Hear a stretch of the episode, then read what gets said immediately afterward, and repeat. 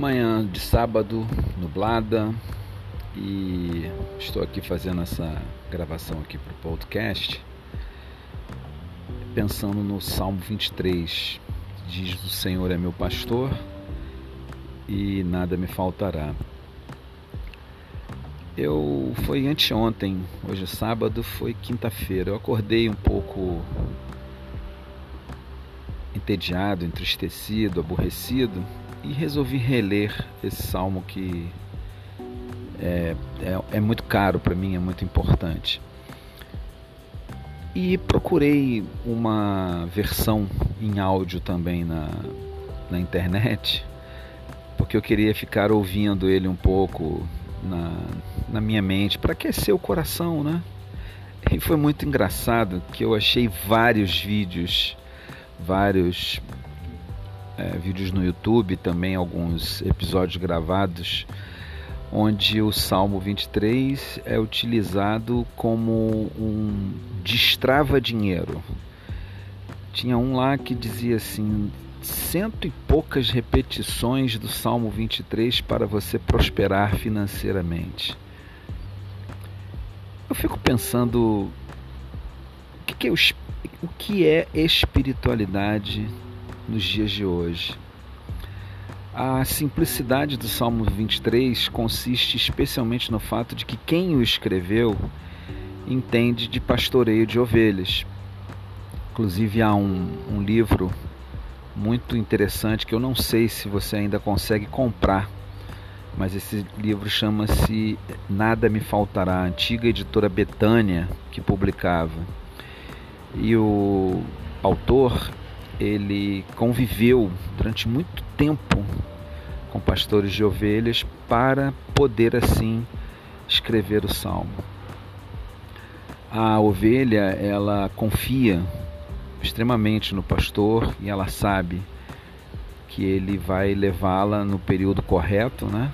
Onde tem que trocar de pastagem para um lugar de águas tranquilas, um lugar onde ela vai ficar protegida, um lugar onde é, os lobos não vão alcançá-la, mas não significa absolutamente que seja um lugar para ela enriquecer, prosperar financeiramente. Isso é fruto de trabalho, fruto de, de ambições pessoais, de valores que você imprime na sua vida, de você querer ou não isso. Isso não tem nada a ver com você repetir como um como uma um mantra, né? Eu não sei, me, me ocorreu agora que nem sei dizer qual é a palavra, mas como uma repetição de neurolinguística, né, que vai te convencer de alguma coisa. No caso do Salmo, eu acho que quem propõe isso está pensando em convencer Deus, ou convencer a existência, ou convencer o mundo a se dobrar, se virar a conceder a você é, dinheiro. A vida não é só dinheiro. A vida não é só isso. A vida é muito mais do que isso. A vida é uma troca na existência de muitos ensinamentos e aprendizados, é um crescimento, é uma evolução, vamos dizer assim. E me espanta ver como que as pessoas utilizam é, algo para convencer o outro que basta repetir aquilo que vai acontecer algum tipo de fator miraculoso. O fato é, como eu sempre digo, é, a teologia da prosperidade, por exemplo, ela só existe porque há pessoas que têm ambições de ficarem ricas a qualquer custo. E aí, os teólogos da prosperidade, sabendo disso, porque compreendem essa verdade, utilizam-se de meios pseudo-religiosos para criar um ambiente favorável às ambições das pessoas. A, eu nem diria só ambição, a ganância das pessoas. Quando seria muito mais honesto dizer: olha, trabalha e vai lá, faz que vai acontecer. Se você não trabalhar, Salomão já dizia isso, não vai acontecer. Simples assim.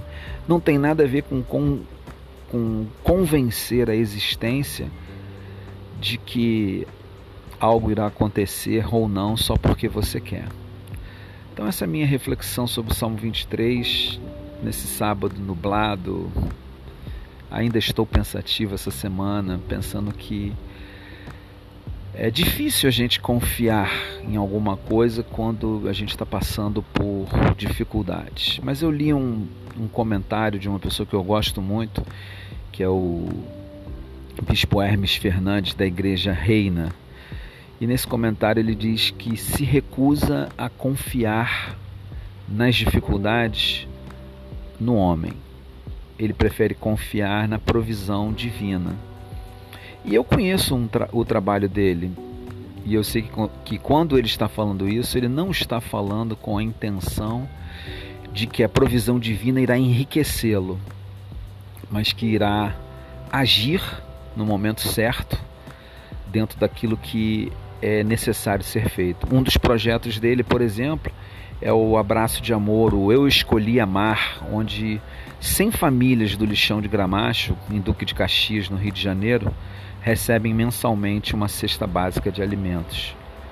E muitas vezes vai chegando o final do mês e ele não tem tudo, mas aí de repente algo acontece e a situação se reverte e as famílias são ajudadas. Então, isso não tem nada a ver com repetir indefinidamente o Salmo 23 para que seja destravada a sua vida financeira. Não, a sua vida financeira, a minha, de todo mundo, ela vai ser destravada sob diversos aspectos. Um deles é o trabalho, é o trabalho diligente, é o empenho, mas existem outros, outras situações também, e não cabem nesse podcast de hoje, que elas podem significar o destravamento da vida financeira, como mais justiça, como uma, um equilíbrio maior na distribuição da riqueza, é, um, um princípio cristão que está lá em Atos né, dos Apóstolos, que diz que os cristãos daquela época não tinham como seu propriedade alguma, mas eles repartiam tudo que tinham para que não houvesse necessitados entre eles e por aí vai. Então é bem diferente de pura e simplesmente é, repetir como um mantra infinito, uma, um texto que é muito simples, que está contando como um pastor cuida de um rebanho de ovelhas quando ele precisa trocar as pastagens baixas pelas pastagens altas, mais frescas, mais, mais nutridas. Eu recomendo a você, procure esse livro, nada me faltará. Deve ter em PDF por aí, deve ter algum estante virtual vendendo é, edições antigas. Vai ser uma leitura muito boa. E nesse sábado eu convido você a pensar que a espiritualidade é para o nosso amadurecimento, não é para nós nos tornarmos pessoas é, mais egoístas do que já somos, mas para nos tornar pessoas mais desprendidas do que já somos. Olha, gente, eu estava gravando aqui esse episódio na varanda e provavelmente passou uma moto aqui perto e fez muito barulho. Vocês me desculpem. Um forte abraço a todos. Tenham é, muita alegria e muito avanço, muito crescimento espiritual, cumprindo aí os dois mandamentos que Jesus ensinou: amar a Deus sobre todas as coisas e amar o próximo como a você mesmo. Fiquem bem. Esse é o nosso podcast Espiritualidade sem Amar. Se você não conhece meu canal no YouTube, é o canal Comenta aí. Você pode procurar, pode achar, tem o link aí na descrição do podcast. Forte abraço a todos.